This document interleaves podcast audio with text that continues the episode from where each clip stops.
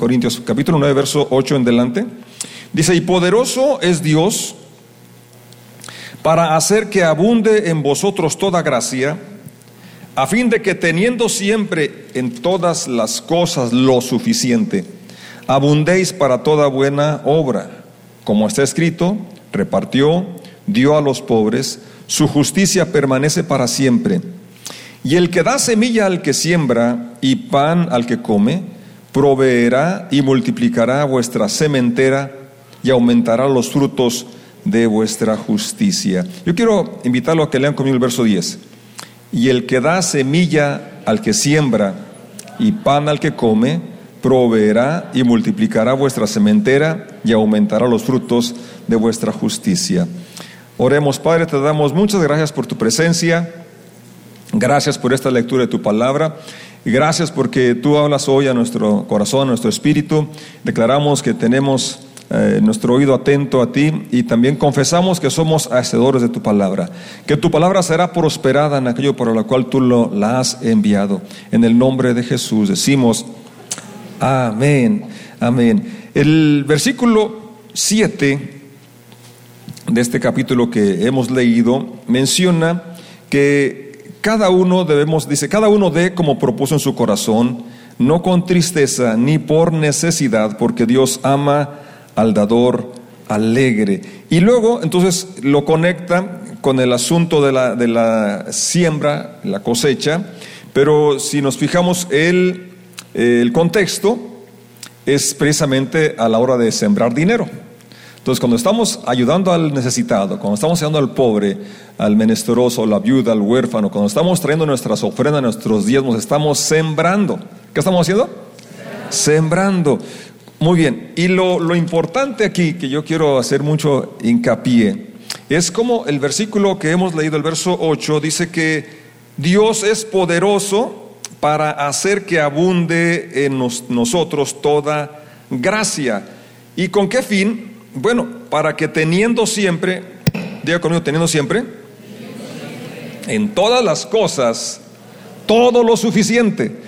Y aquí hay un principio que tenemos que abrazar, y es que la voluntad de Dios es que tú tengas lo suficiente, que tengas todo lo suficiente. O sea, no es la voluntad de Dios que estés en escasez, que estés en limitación, y ese sería el primer paso de, de fe que tú entiendas que la voluntad de Dios es que tú seas bendecido, que tú seas próspero. Este texto es muy claro. Él les dice que espera que tengas lo suficiente en todas las cosas y estriba en la capacidad de Dios. ¿De quién depende? De la capacidad de Dios. Dice, poderoso es Dios para hacer que esto sucede. Que abunde, o sea, no que haya eh, limitación, sino que abunde toda gracia. Y luego eh, el, verso, el verso que siguiente cita otra porción del Antiguo Testamento que Dios dio a los pobres. Ahora, a los pobres les va a llegar porque te va a bendecir a ti y a mí para que les demos a ellos.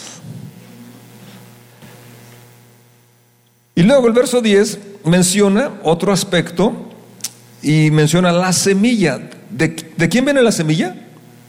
De aquel que provee lo suficiente, el que da semilla al que siembra, fíjate, y pan para el que come, proveerá y multiplicará vuestra sementera. Entonces, aquí nos habla muy claramente que Dios nos da para que podamos dar, para que podamos sembrar. Y recordemos lo que cité de Gálatas 6:7, que todo lo que el hombre siembra, eso cosecha. Por eso nos, este principio no se aplica solamente al asunto económico, el del dinero, sino a todas las áreas de la vida humana. Lo que tú siembras vas a cosechar. ¿Cuál es tu necesidad hoy?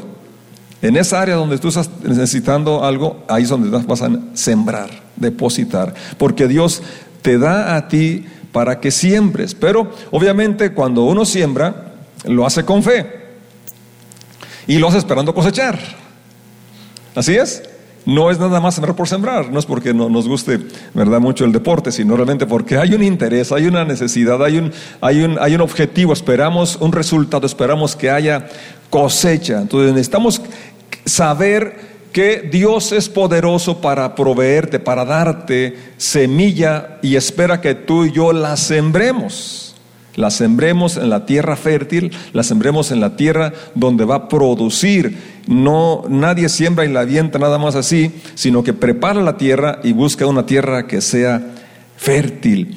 Y aquí hay, antes de, avanzar, yo quiero eh, señalar, repetir este, este eh, dos puntos aquí. Uno, primero que Dios es poderoso para hacer que en ti haya lo suficiente, de tal forma que no solamente tengas lo suficiente, sino también puedas sembrar. Siempre Dios te va a poner, dar la, la, semilla para que la deposites. El problema va a estar que, ¿qué vas a hacer tú con la semilla? Porque, eh, eh, digamos, si hablamos del maíz, tienes la opción de hacerla mal comerte las tortillas o sembrarla. ¿Sí? Las semillas tienes siempre la, opción de eh, sembrarla o comértela, y entonces si la siembras vamos a cosechar.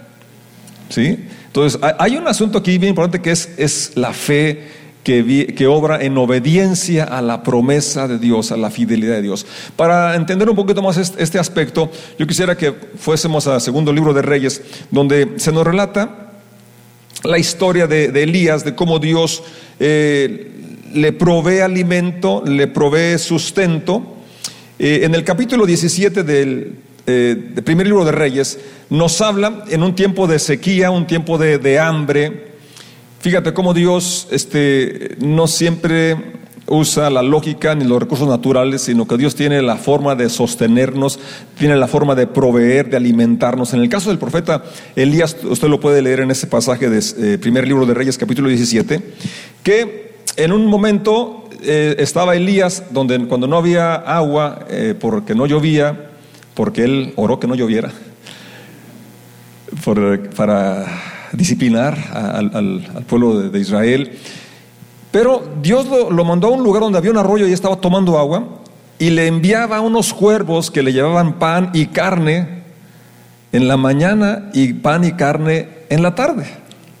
Fíjate, Dios lo alimentó de una forma eh, milagrosa y esto lo estoy recalcando porque a veces dependemos eh, nosotros de, las cosas materiales o cosas visibles y pensamos que es la única forma que Dios puede proveer o sostenernos. Dios opera de una forma realmente maravillosa, pero espera nuestra fe y nuestra obediencia. Cuando se secó el arroyo, vamos a leer el capítulo 18, verso... Eh, No, es el 17, perdón. Vamos a leer enseguida el 18, pero aquí en el verso 9, 17, 9, cuando se secó el arroyo, Dios le ordena a Elías, dice, vete a Zareta de Sion porque he ordenado a una viuda que te alimente. Todos pensaríamos que es una viuda acaudalada, una viuda que, se quedó con, con, pues el, todo lo que su esposo había hecho o juntos habían eh, acumulado o ahorrado su hacienda. No, era una viuda, ¿cómo estaba? Pobre. ¿Sí? Dice aquí, levántate, vete a Sarepta de Sidón y mora allí. He aquí, he dado orden. ¿A quién? A una mujer viuda que te sustente. Si sigue leyendo, nos vamos a dar cuenta que estaba pobre. Verso 10. Y dice, entonces él se levantó y se fue a Sarepta y cuando llegó a la puerta de la ciudad, he aquí una mujer viuda que estaba allí recogiendo leña y él la llamó y le dijo, te ruego que me traigas un poco de agua en un vaso para que beba. Y dice el verso siguiente, ella yendo para traérsela, él la volvió a llamar y le dijo, te ruego que me traigas también un bocado de pan en tu mano. O sea, tenía hambre, tenía sed. Pero miren la respuesta de la señora. Respondió la, la, viuda, vive Jehová tu Dios, que no tengo pan cocido, solamente un puñado de harina tengo en la tinaja y un poco de aceite en una vasija. Y ahora recogía dos leños para entrar, prepararlo para mí y para mi hijo, para que lo comamos, ¿sí? Nos dejemos morir. Era lo último que tenía y ya nada más, ¿verdad? Iban a disfrutar su último platillo y ahora ya iban a esperar morir. Miren la, la respuesta del profeta. Elías le dijo, no tengas temor. ¿Qué dice? No tengas temor. En este asunto de, de sembrar, lo primero que tenemos que erradicar es el temor. De que no me alcanza, de que si con todo no me alcanza, si siembro menos me va a alcanzar, si doy no me alcanza, si yo también tengo necesidad. Aquí estamos viendo una viuda pobre que no tenía nada, ni siquiera sustento y lo último que le quedaba ya dice es para mí, para mi hijo. Pero mire el profeta, ¿qué dice? Ve y haz como has dicho, pero, diga conmigo, pero, hazme a mí primero. De eso poquito que tienes, hazme primero a mí una torta. La quiero pequeña, no tan grande. Pero al fin y al cabo, primero al profeta le estaba pidiendo, primero haz para mí una y luego, ay, ¿cómo la quería? La quería también cocida debajo de la ceniza y tráemela y después harás para ti y para tu hijo. Esto es un reto, ¿verdad? A ir contra la lógica y podemos también decir, bueno, como que el profeta es muy insensible, ¿no? Muy egoísta. Está diciéndole a esta señora que es todo lo que tiene y aún él no dice, bueno, después de que ustedes coman, que queden satisfechos, me dan si algo les queda. ¿Verdad que no? No, primero para mí. Y ese es el principio de las primicias, de que honremos a Dios con lo primero. Cuando traemos a Dios, no vamos a dar de, de lo que nos sobra, sino que lo de Dios debe ser lo primero. Es el principio que tenemos aquí. Y es un paso de fe. No es solamente cuando tenemos abundancia, sino en todo momento podemos sembrar. Se requiere fe, se requiere confianza en Dios y erradicar el temor. No temas.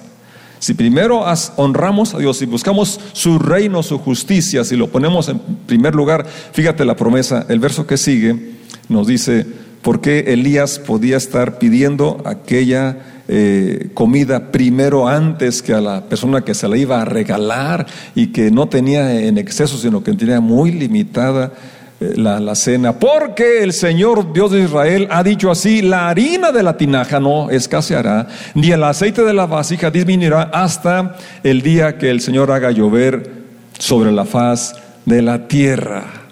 Había una promesa que aquello poquito que tenía no iba a terminarse, iba a sacar, iba a comer en ese momento, iban a volver a comer otro día.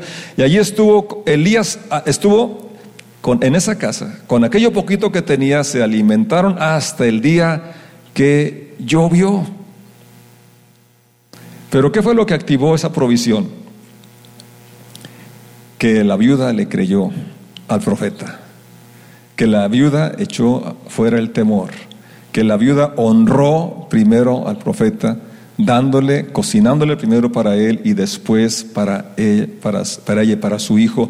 Y durante tres años estuvo allí aquella, aquello que era lo que ella había supuesto que era la última torta, estuvo para comer para no solo dos, sino tres personas. Hasta el día que Elías oró y volvió a llover. Entonces, sembrar es un aspecto de obediencia y de fe. Si obedecemos las instrucciones de Dios y lo hacemos con fe, la fe va a erradicar el temor. Porque confiamos en que, como dice Corintios, Dios es poderoso para proveer. Dígalo conmigo, Dios es poderoso para proveer, para darme, para que tenga yo lo suficiente y además para darme semillas para que siembre. Pero tengo que creer en la fidelidad de Dios y dar ese paso de obediencia y dar ese paso de fe, sabiendo que eh, Dios opera, ¿verdad?, aún más allá de nuestro razonamiento o de nuestra lógica, porque sus caminos son más altos que nuestros caminos, sus pensamientos más altos que nuestros pensamientos. El capítulo 18, estamos ya en el mismo libro, el primer libro de Reyes. Y vemos que ahora se cumple lo que eh, Elías había profetizado, que eh, es más bien, llega el momento de que deja eh, de ver aquella provisión, no lo menciona, pero sucede el asunto de la lluvia. Y yo quiero que leamos, por aquí también está otra lección muy clara, capítulo 18, verso 32, de cómo si había tres años y medio sin llover, Quiere decir que no solamente escaseaba el alimento, sino también escaseaba qué cosa? Agua. Si no llueve, ¿qué escasea? Pues el agua. ¿verdad? Aunque haya pozos, pues dejan de alimentarse los mantos acuíferos, entonces eh, el agua se ahonda o el pozo se seca. Pero entonces había escasez de agua. Y sin embargo, cuando, cuando viene la intervención del profeta y él hace un altar, y en ese altar eh, que lo hace con doce piedras, que representaba cada eh, una de las tribus, pero también hace una zanja. Ahí está el versículo, lo leen conmigo, edificó con las piedras un altar en el nombre del Señor. Después hizo, ¿qué cosa? Una zanja alrededor del altar en que cupieran dos medidas de grano. Dice el siguiente versículo 33. Reparó, preparó la leña, cortó el buey en pedazos, lo puso sobre la leña y dijo, Llenad cuatro cántaros de agua y derram ¿qué? Derramarla. ¿Cómo van a derramar agua? ¿Cómo van a tirar agua si no ha llovido, si hay escasez de agua? Otra vez aquí el paso de fe y que lo que tú necesitas es lo que debes sembrar. ¿Qué necesitaba la viuda? Necesitaba pan, necesitaba alimento. ¿Qué es lo que tenía que sembrar? alimento, sembró pan, primero le dio al profeta. Aquí estamos viendo la escasez de agua y ¿qué tenían que sembrar? Agua. Y no un chorrito, sino 12 cántaros, porque aquí menciona cuántos cántaros que habían ahí. Ajá, cuatro, pero lo hizo tres veces. ¿Tres por cuatro? Doce. Tercera vez, doce. Mucha agua tiraron, bueno, aparentemente tiraron, invirtieron. Sí, porque esa es, la, la palabra correcta. No la desperdiciaron. La estaban ofreciendo a Dios en obediencia a una instrucción del profeta de Dios. ¿Qué se requería? Dos cosas, fe y obediencia. ¿Sí? Fe y obras. Porque luego decimos que tenemos fe, pero, no actuamos conforme a esa fe.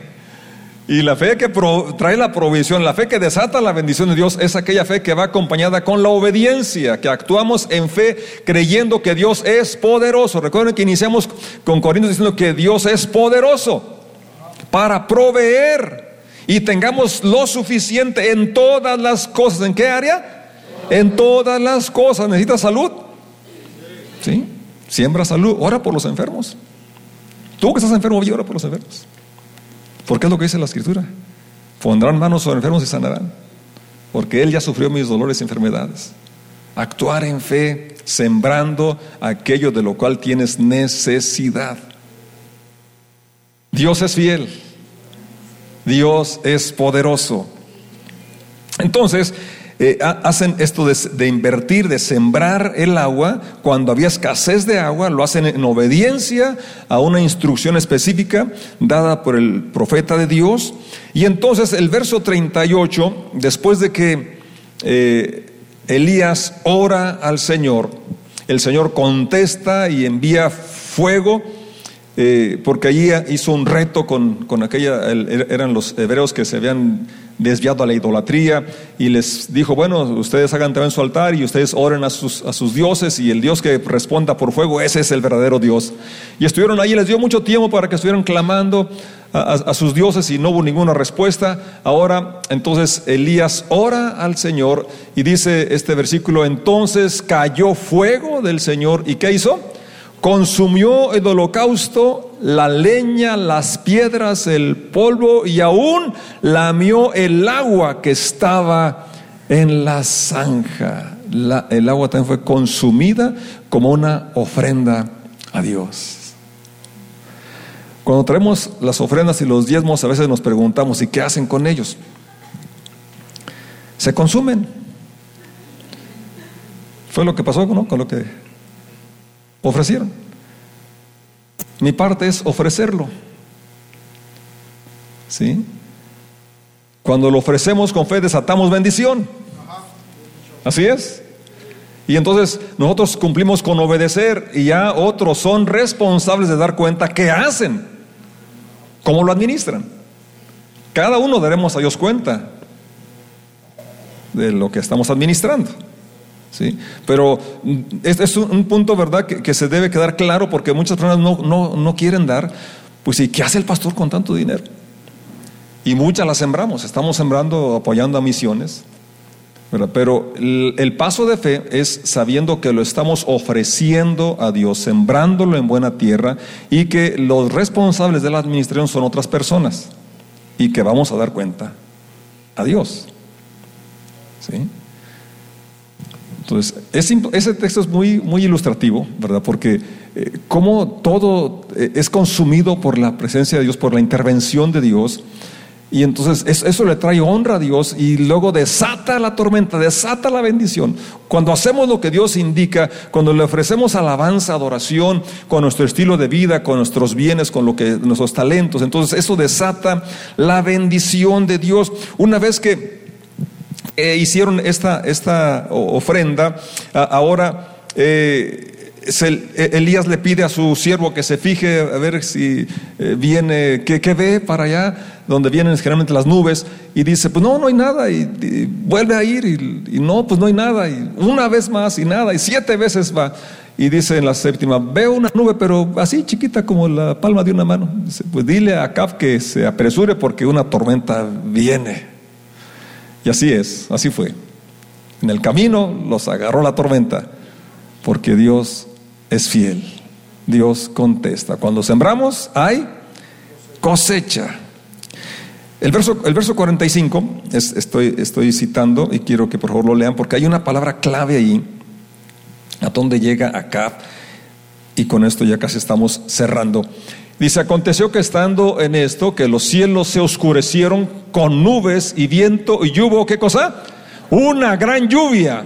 Y subiendo acá vino a Jezreel. Entonces, todo esto aconteció. después de tres años y medio de sequía, viene una tormenta, viene esta grande lluvia, todo porque el profeta restaura la adoración, restaura el altar, ofrece allí de lo que había escasez, no había agua y allí 12 cántaros de agua. Dios responde, viene y, contesta, no solamente con el fuego que consume la ofrenda, sino también enviando esta tormenta, enviando, enviando esta abundancia de lluvia. Sembraron agua, cosecharon agua. ¿Qué necesitas? Empieza a sembrarlo. En base a la obediencia, en base a la fe, en la fidelidad de Dios. Acab llegó a Jezreel. Jezreel era un valle muy fructífero. Y en Oseas capítulo 2, versos 21 y 22, nos relata cómo hay un ciclo que esto opera no solamente en el asunto del agua, eh, no solamente en el asunto de la siembra y la cosecha, sino en el asunto espiritual. Dios nos bendice para que bendigamos. Ese es el plan de Dios desde que formó a Israel, cuando llamó a Abraham, te bendeciré y en ti serán benditas todas las naciones de la tierra. Te bendeciré y en ti serán benditas todas las familias de la tierra. Todas las naciones, todas las familias iban a ser benditas en Abraham. Entonces Dios te quiere bendecir. Ya te ha bendecido. Porque espera que con esa bendición bendigamos a muchas más personas. Es la razón por la que Dios nos ha bendecido y nos quiere bendecir aún más.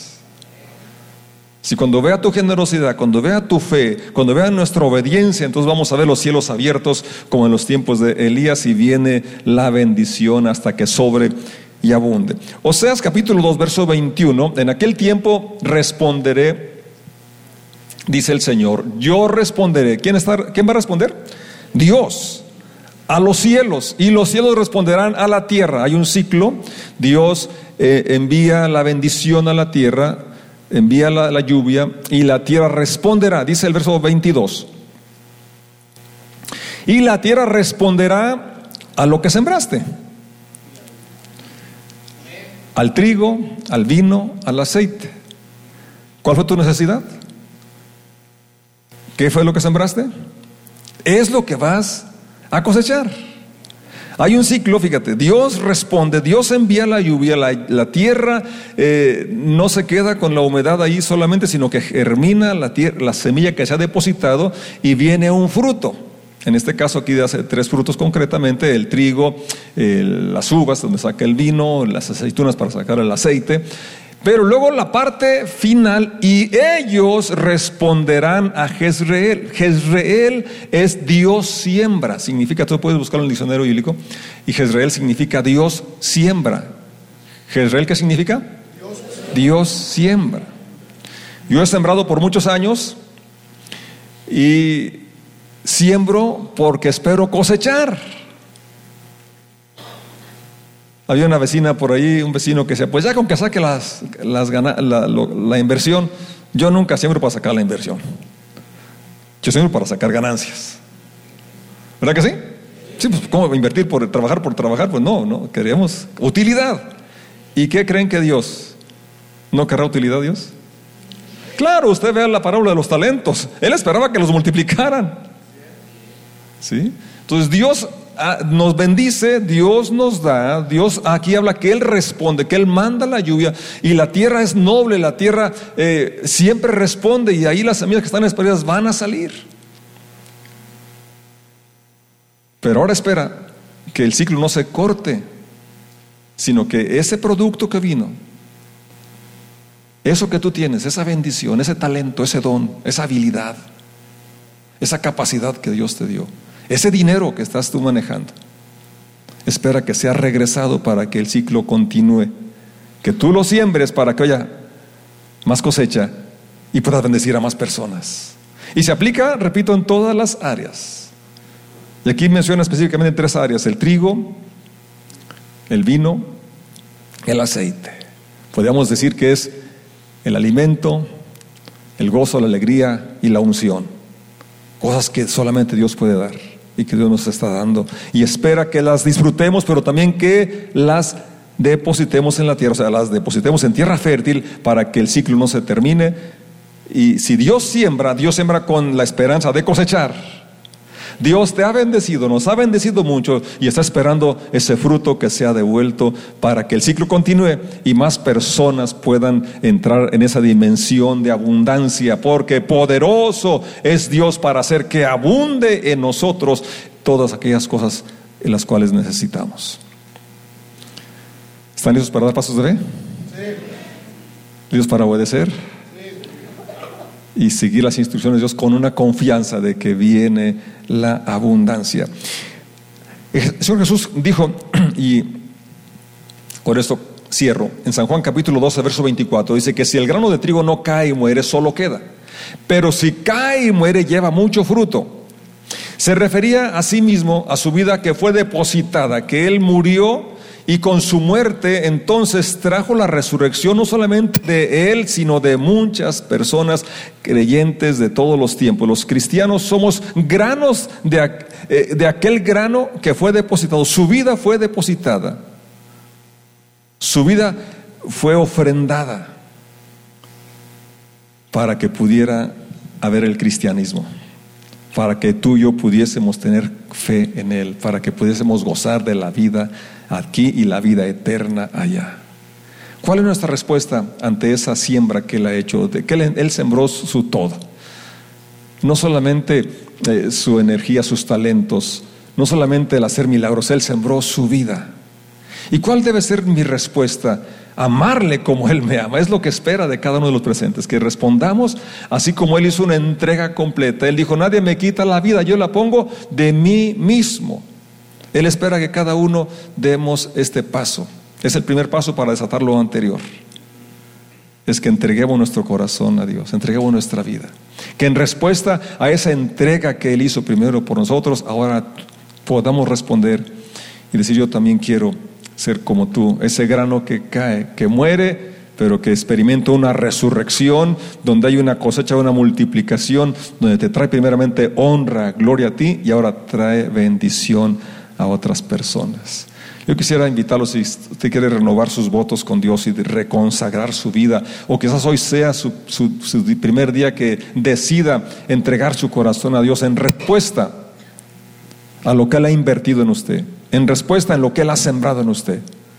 La respuesta, lógica es, si siembro trigo, cosecho trigo.